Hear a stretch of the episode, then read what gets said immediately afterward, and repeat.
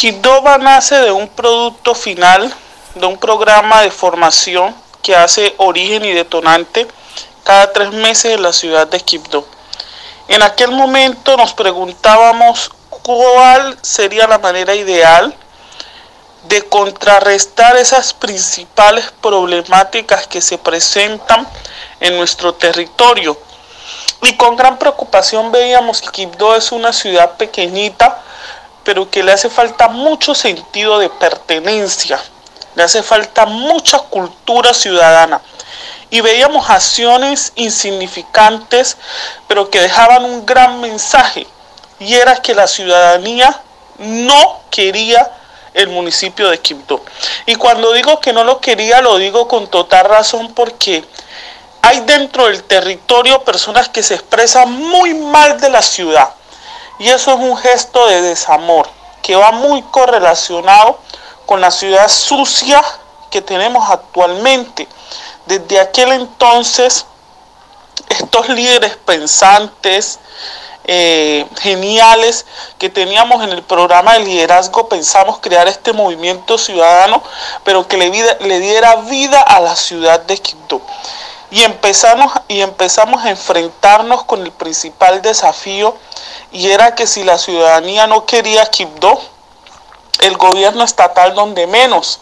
La alcaldía la gobernación actualmente del territorio no hace nada porque la ciudadanía eh, manifieste eh, valor ante lo mucho o poco que se haga dentro de la ciudad.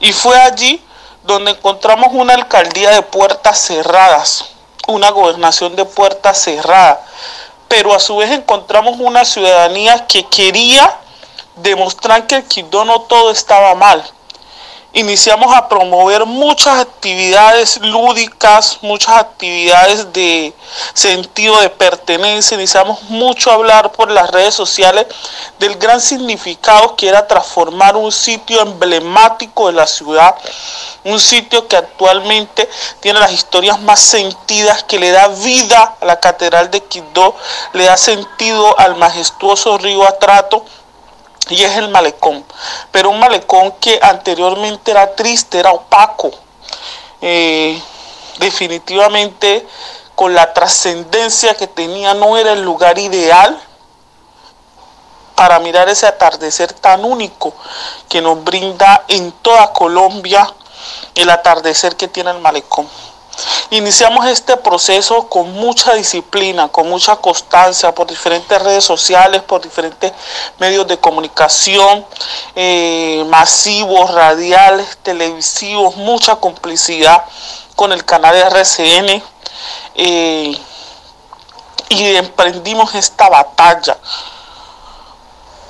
por querer transformar este lugar y fue una iniciativa muy exitosa porque actualmente el pago que tenemos nosotros o la recompensa que nos brinda la ciudadanía es que muchas personas del bien común que no creían en esta estrategia hoy por hoy tienen su foto en el malecón de Quito.